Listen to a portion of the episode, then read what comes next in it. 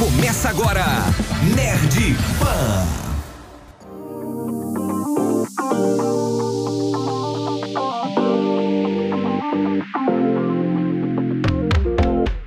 Sejam bem-vindos ao Nerd Pan, o primeiro podcast de cultura pop da Jovem Pan BH, apresentado pela equipe do evento Nerd Experience, recebendo sempre convidados muito especiais. Todos os sábados no feed da Pan, trazendo conversas sobre a vida, o universo e tudo mais. Meu nome é Ado Viana e hoje nós vamos conversar sobre. Crianças e internet. Desliga esse computador agora!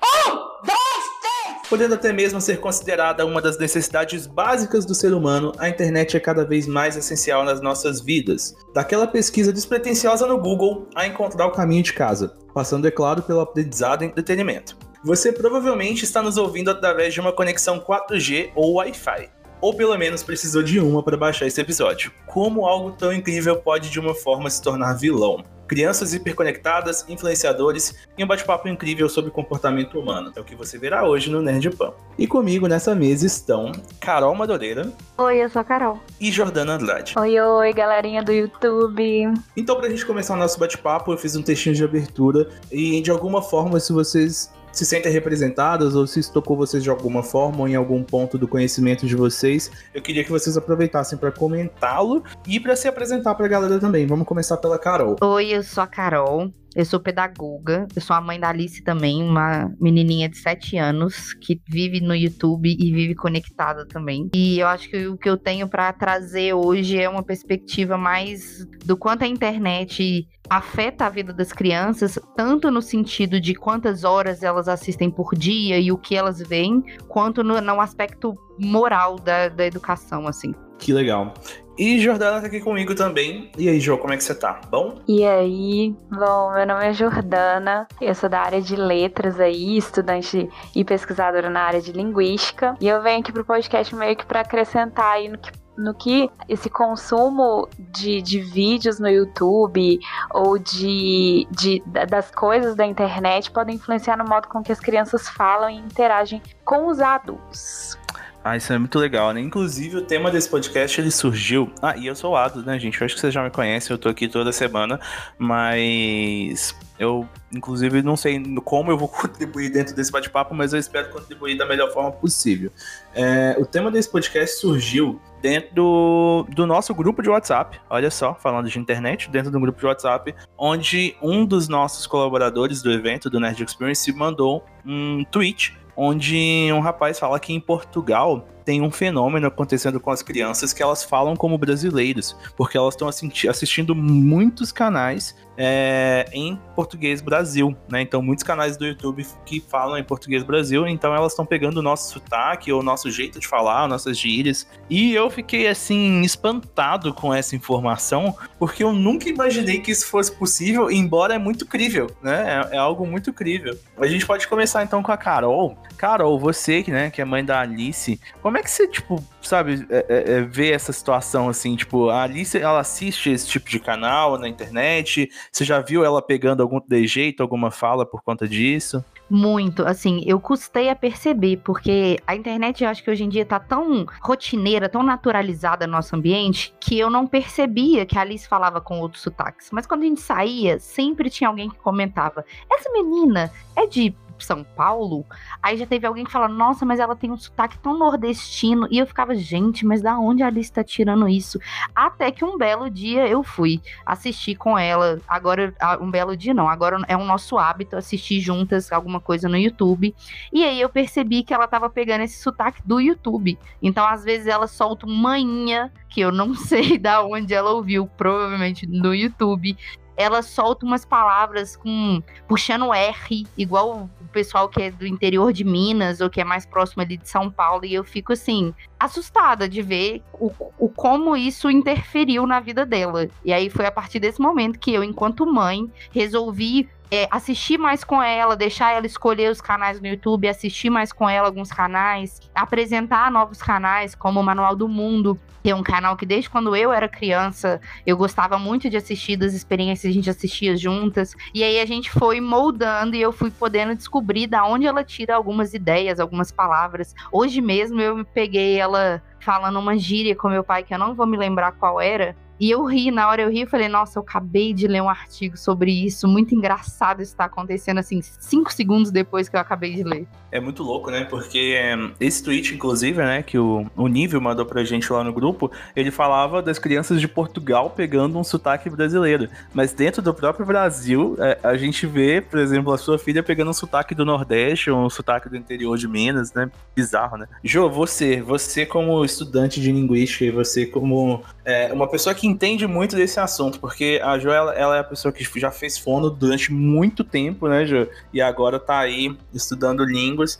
É, isso é um, é, um, é comportamento padrão de crianças e tal, de pegar esse tipo de, de, de sotaque ou de, de absorver esse tipo de comportamento? Não, totalmente. Na verdade, é comum ao ser humano, é inerente é, a qualquer ser humano, sendo criança ou adulto, é, nós precisamos nos é, sentir parte de um grupo, né? E aí a criança que consome ali os vídeos do YouTube admira é, aquelas pessoas do, do, dos canais e tal, ela quer pertencer. Então ela vai falar como eles falam. É muito parecido com o que acontece com é, adolescentes, né? Antigamente eu acredito que a gente sentia menos isso em criança, porque eram mais crianças interagindo com crianças. Então é, era mais uniforme ali a maneira com que elas falavam e variavam assim, é, mais de família para família. Mas é, nos adolescentes mesmo você vê aí todos os dias gírias novas e quando você percebe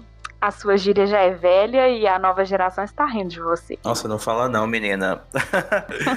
Inclusive, pra gente gravar esse podcast, né, eu tava antes aqui no servidor do Discord do Nerd Experience e eu fico bo boiando, porque é uma galera muito jovem que usa o Discord. E eu preciso aprender a usar, sabe? Tipo, eu preciso realmente aprender. Antes eu pegava as coisas para usar e era muito natural. Tipo, ah, eu entendia como as coisas funcionavam e tal, de uma forma muito natural. Aí agora eu falei, não, gente, eu preciso entender qual que é o funcionamento funcionamento desse, desse aplicativo, de como as pessoas se comunicam aqui.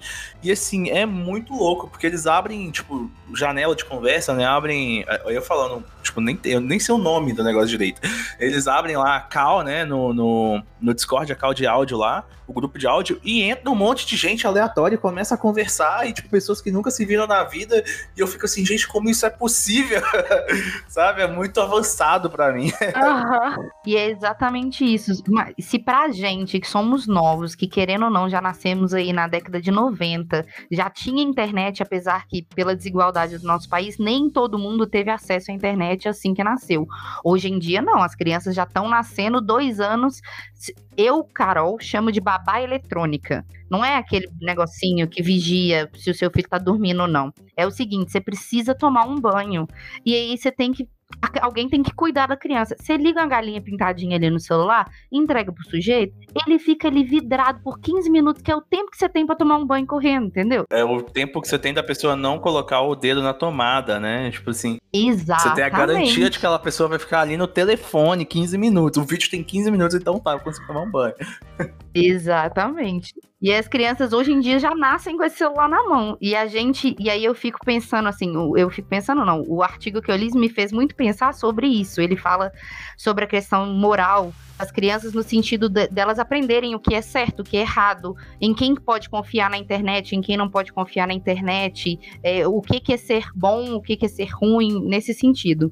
E aí a gente tem um monte de pai que não entende, ou às vezes nem é porque eles não nasceram na época, ou pode ser porque eles não nasceram na época, e tá vendo o filho ali falando com vários, várias gírias, várias, várias formas de falar diferente, não entendendo bulhufas, e como é que esse pai se sente seguro e com autoridade para poder chegar no filho e falar, filho, o que é isso que você tá fazendo aí?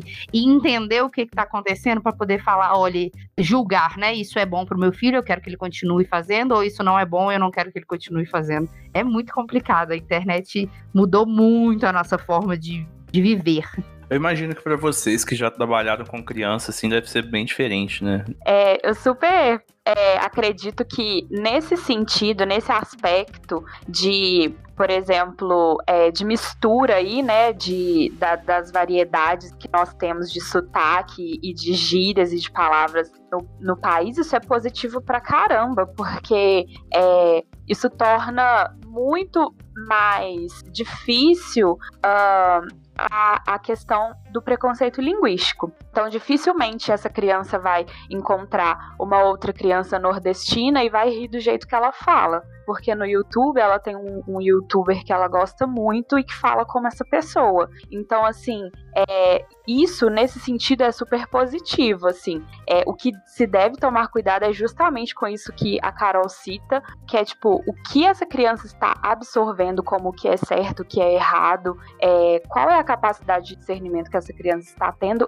e não terceirizar a educação do seu filho para o YouTube. É, entendeu? Ah, não, toma aqui o, o, o vídeo do Lucas Neto para almoçar. Ah, toma aqui para conseguir dar um banho na criança, põe um, um, vídeo no YouTube.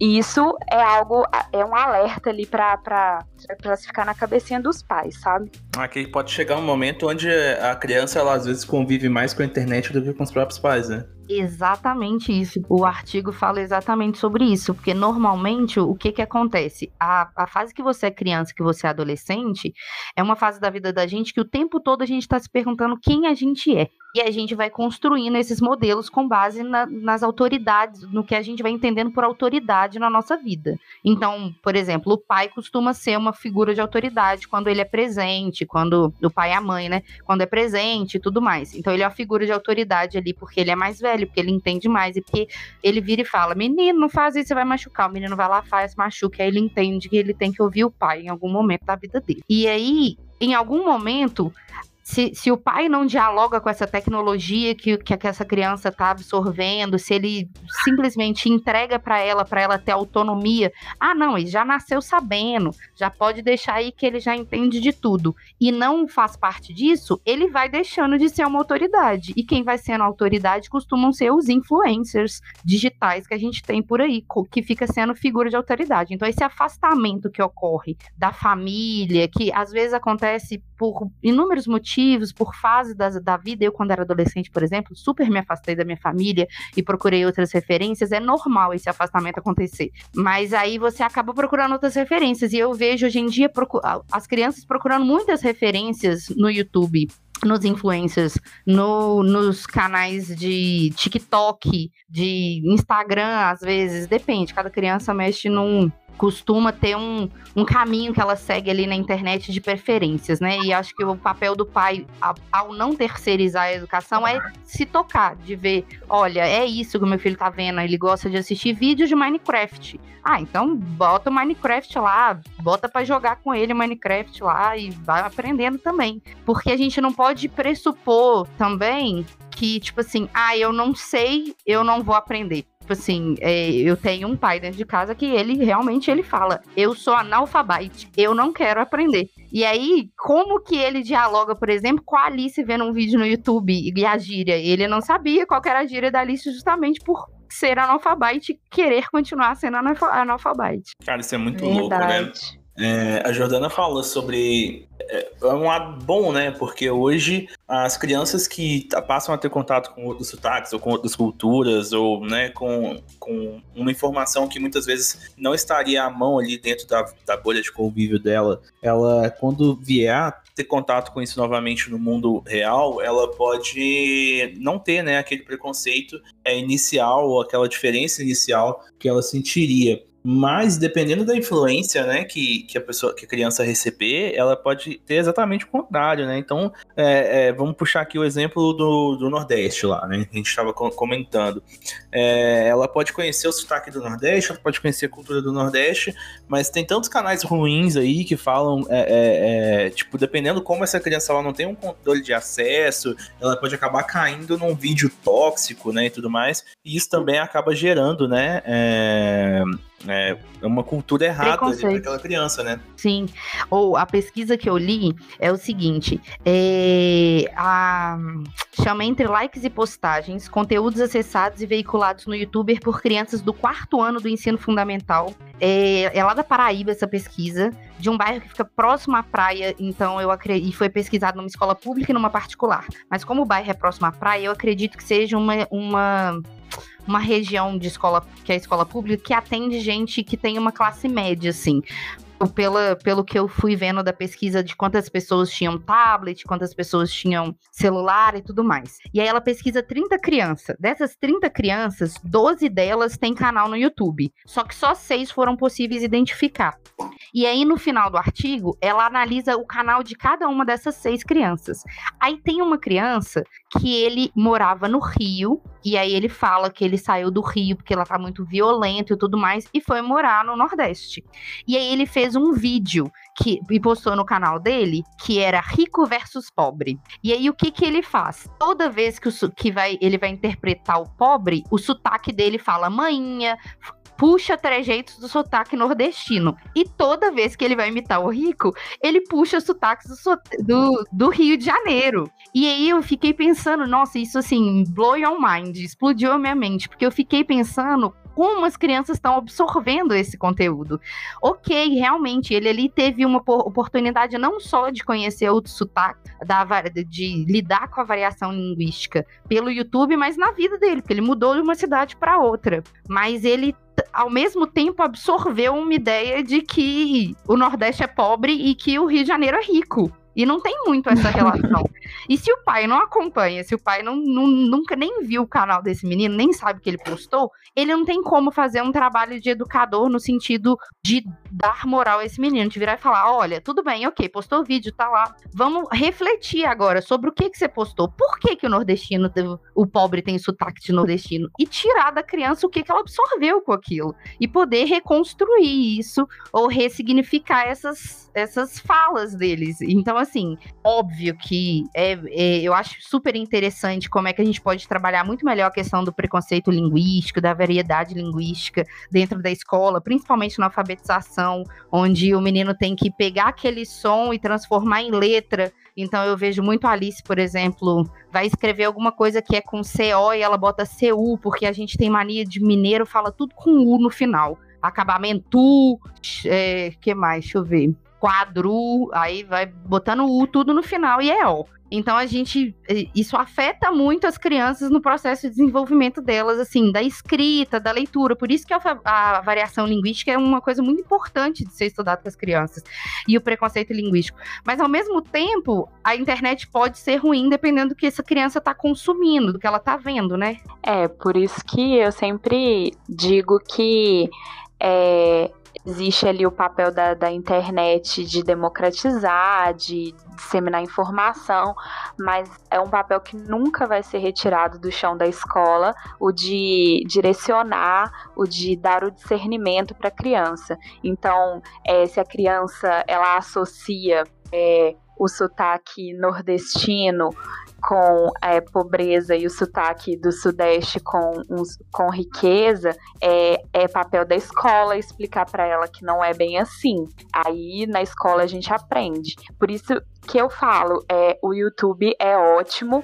para entretenimento, mas ele não pode é, ser um terceirizador da, da educação do, do filho das pessoas. É, o perigo entra muito nisso aí. E você citou isso de, do menino ter feito esse videozinho e tal mas eu vou.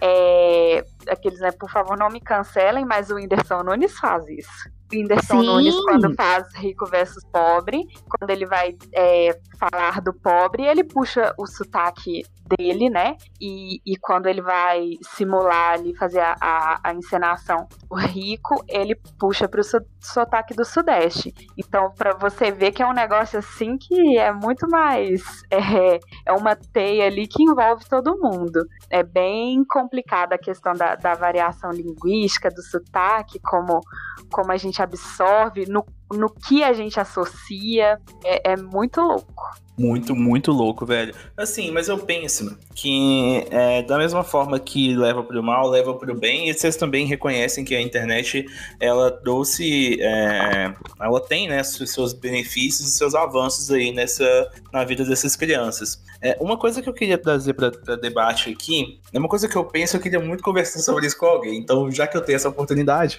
é, é sobre o impacto da cultura digital nas relações das pessoas, né? No sentido de que, é, uma vez, quando começou esse negócio de home office, todo mundo tava assim, ah, mas o home office não é a mesma coisa do que o o trabalho presencial, não sei o que e tal. Eu tenho colegas de profissão que eu conheci só no home office, que entraram para a empresa depois, né? Tipo, e eu só conheci pela internet e não é a mesma coisa e tal. E, e realmente não é a mesma coisa, né? E, e, o que eu queria trazer à tona é justamente sobre essas relações entre pessoas, porque eu, eu, eu sei que não é a mesma coisa, mas eu não acho que também é, é, é tão ruim, sabe? Tipo assim, é, a internet me tem a possibilidade de eu ser amigo de um cara que mora lá em Fortaleza, por exemplo, e aí a gente é amigo, a gente conversa todos os dias, a gente joga todos os dias, ele interage com, com a minha vida aqui, que eu coloco online, eu interajo com a vida dele, é, e a gente é próximo, e é um cara que eu nunca teria chance de conhecer, de conversar, de ser próximo, é, é, é considerando né, limitações físicas. E quando as pessoas falam assim, ah, mas não é a mesma coisa, imagina as crianças que é, não estão tendo condição de, de encontrar com outras crianças, como que elas vão crescer, é, sendo que na minha cabeça, assim, gente, mas as amizades online, elas existem, elas só não são iguais às amizades reais. É, reais, eu digo, né, do, né, as amizades físicas, mas a gente vai ter que aprender a lidar com isso, porque isso é o futuro. Sabe, eu fico pensando muito dessa forma, que é, é, assim, enquanto a gente comparar uma amizade física ou conhecer uma pessoa pessoalmente com conhecer uma pessoa virtualmente, é óbvio que vai ser discrepante a diferença, é muito melhor conhecer pessoalmente. Mas será que a gente só não aprendeu ainda a lidar com, essa, com esse virtual, sabe? Vocês conseguiram pegar a minha linha de raciocínio aqui? Eu consegui super, porém, a gente tem que levar em consideração que o jeito que nós, millennials, fazíamos amizade na internet é diferente do jeito que a geração Z faz amizade na internet. É, nós fazíamos amizade na internet via MSN, no Orkut, adicionava, descobria, e aí ia se interessando pela pessoa, via foto, um scrap e tal, não sei o que entregando a minha idade aqui. E aí, é, hoje não. Hoje eles fazem amizade no Free Fire, entendeu? É, jogando ali. É tipo, e fez a amizade e talvez ele jogue de novo ali com aquela pessoa é, em algum momento que ele esteja entediado e não querer entrar numa ranqueada. É, pode ser que ele fale com ela de novo, pode ser que, que ela se torne um número ali nas redes sociais dele, seja, mas o jeito de, de se fazer amizade online é, também não, não é igual mais. Mas isso não é igual assim, tipo, ah, eu ia jogar bola na rua. Aí tinha vez que tinha um cara lá e tinha vez que ele não tava, sabe? Tipo, é a mesma coisa, não? Então, eu agora eu, eu, eu quero falar no sentido da criança mesmo, não do adolescente, porque o adolescente ele tem mais autonomia realmente para poder construir essas relações, buscar aquele coleguinha de novo lá no Free Fire pelo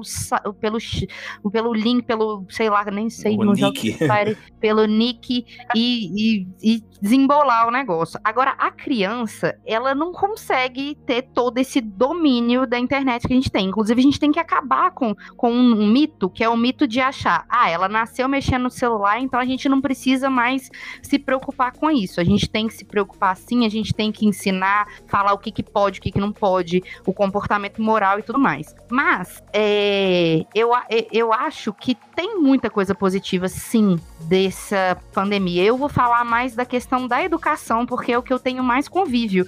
É o que eu trabalho, é o que eu vejo todo dia. A lista tendo aula online todos os dias pelo computador. Fica ela no computador na aula online, eu estudando no outro computador. E assim, para ela foi uma coisa assim, fora de outro mundo, descobrir que no Teams tinha um chat que ela dava para conversar com as coleguinhas dela. Detalhe, ela mal sabe escrever, ela tá aprendendo assim, faltam as letras, às vezes vai uma sílaba meio sem noção, assim, um mas que é, faz parte do processo de aprendizagem, de, de alfabetização. Mas assim, para ela comunicar com uma pessoa que ela nunca viu na vida, é difícil, porque nem sempre a pessoa consegue entender o que ela escreveu. E ela ficou assim, alegre, saltitante. Detalhe, a criança nem é da turma dela, é de outra turma, estuda de manhã, só tá na mesma série que ela. E ela ficou assim, feliz. Se pudesse, ela conversava todos os dias com essa criança. Aí a escola mesmo virou e falou: gente, o chat do Teams da escola não é para interagir com outras crianças. E eu fiquei, eu abri o Discord hoje e pensei, gente, por que, que eu não virei pra, aquela menina e falei aqui, chama sua mãe aí. Ô mãe, baixa o Discord, vamos botar essas duas para poder falar uma com a outra aí,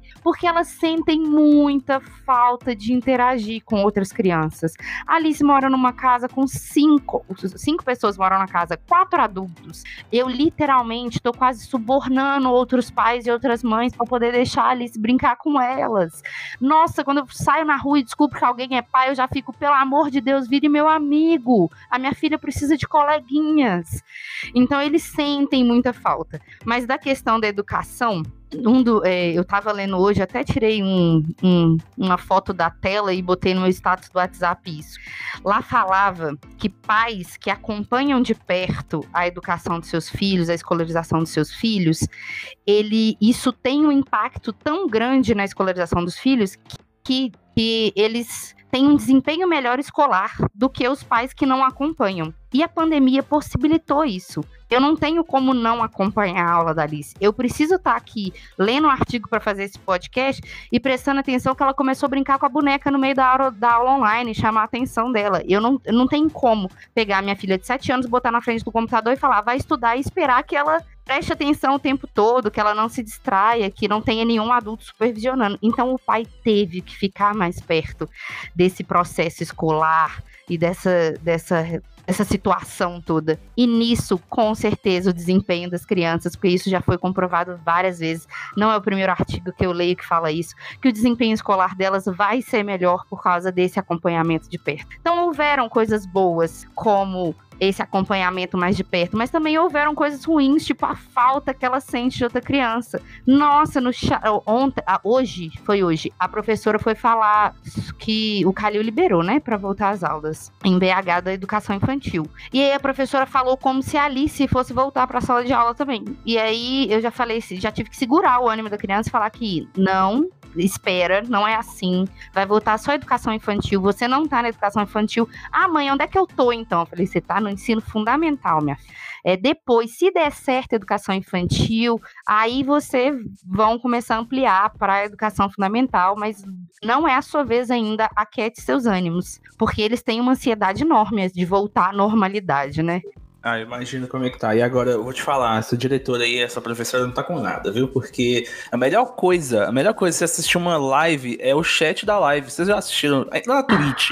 A Twitch, você não tá na Twitch porque você tá assistindo a pessoa jogar ou assistindo a pessoa no Twitch. Você tá participando do chat. O chat é um, é, um, é, um, é um lugar à parte da live, entendeu? Às vezes o cara que tá demando, ele tá falando, sei lá, de abacaxi. E o chat tá, tipo, falando de chocolate. São coisas que não tem nada a ver. E é muito legal, inclusive.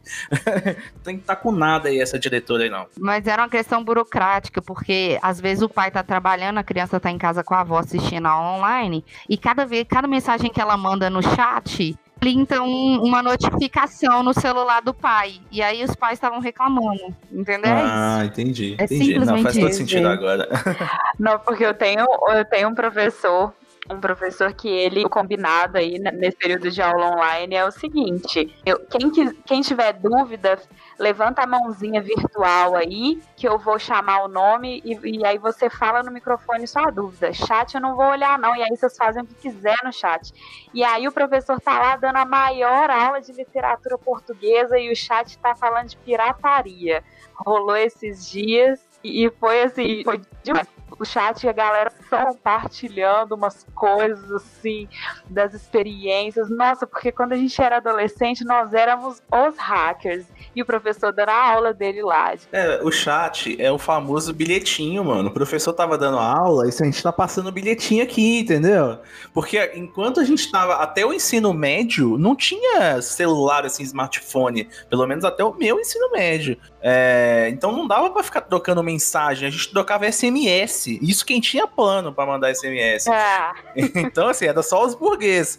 Então, é, é, o chat, velho, eu não, imagino, eu não imagino uma sala de aula com o WhatsApp existente, entendeu? Onde as pessoas ficam trocando WhatsApp. É tipo jogar RPG e o, e o player fica jogando, mandando WhatsApp pro outro pra conspirar contra o Messi. Mas acontece muito. Na minha aula da faculdade, realmente o, nosso é, o nosso não é pelo chat, é pelo WhatsApp. O grupo comendo, enquanto o grupo do WhatsApp comendo e o professor dando aula e a gente comentando coisas que a gente não quer que o professor saiba ou que o coleguinha saiba, porque no caso, nesse, nesse exemplo que eu tô dando, foi porque juntou duas turmas, uma turma da história e o turma da pedagogia. E aí foi no primeiro semestre, escuta essa história, foi no primeiro semestre quando começou a pandemia. E aí rola aquele primeiro dia, aquela apresentaçãozinha básica, né? E aí todo mundo apresentando a pedagogia e falando assim: não, é porque eu perdi o meu emprego e não sei o quê. Não, é porque eu tô dando graças a Deus que eu ainda tô recebendo, não fui mandado embora. Aí quando começou a entrar o pessoal da história,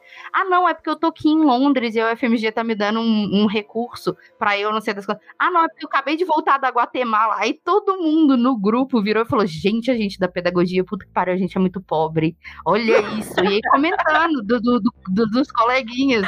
De tipo, estão lá na Guatemala. E olha, olha esse, que lindo. E aí virou uma bagunça. Mas foi sensacional. Foi uma das melhores Galera aulas. da história, eles são os primos ricos da licenciatura ali. Não Mesmo é? a galera da licenciatura já sabe. A história é os primos ricos. Eu não sabia, porque a Nossa. pedagogia fica isolada, né? A educação tá sempre isolada na. Gente, é incrível isso também. Todas as vezes que eu viajei para qualquer federal, eu já visitei, já visitei umas quatro. Sempre o prédio da pedagogia, a FAI, a Faculdade de Educação, fica isolada das outras faculdades. É porque as melhores festas são lá, entendeu? Aí tem que isolar pro barulho não atrapalhar os outros campos, gente. É isso. Quem dera, queria que fosse festa. Oh, meu Gente, as Deus. melhores festas são da Belas Artes. Eu já tô colocando aqui, entendeu? As Exatamente. melhores festas são da Belas Artes. E olha que eu fiz direito. Direito, as festas de direito são no chinelo. As festas de engenharia são no chinelo para as festas da Belas Artes. E de farmácia é bom também. Farmácia é sempre bacana. Aí fica com essa aula aí de, de streetwise, de faculdades e cursos. Detalhe que as festas, do, a- as festas da Belas Artes, elas pisam nas festas de engenharia e direito com um quinto do orçamento, hein? Um quinto do orçamento, muito glitter, entendeu? Muito glitter, papel crepom. Zoando Belas Artes aqui. Exatamente. E aí, com essa aula de Streetwise aí de faculdades, cursos, universidades, inclusive, isso daria um podcast incrível, tá anotado. É, finalizamos o podcast de hoje, realmente é rapidinho.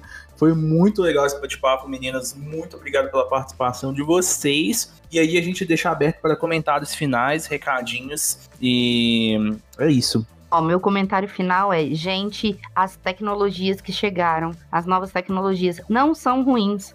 Não impeça o seu filho de mexer no YouTube, no Facebook, no Instagram, no Twitch, no Discord, no Skype, seja lá qual mais for as tecnologias. Apenas acompanhe com ele o processo de o que, que ele tá mexendo, no que, que ele não tá mexendo, como é que funciona, como é que não funciona, pra você ir ensinando à medida que as situações forem surgindo. É isso. Isso aí, supervisão é tudo.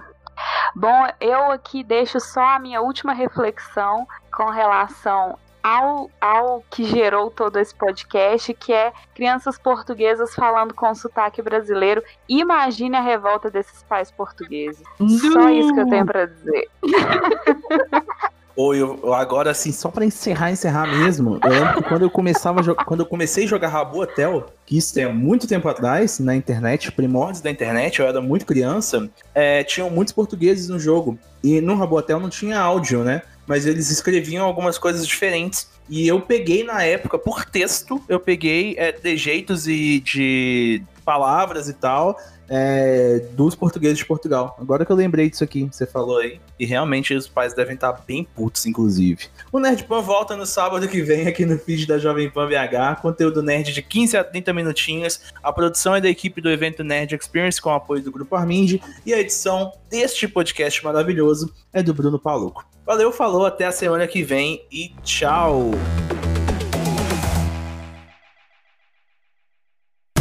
Você ouviu Nerd Pan. Semana que vem tem mais.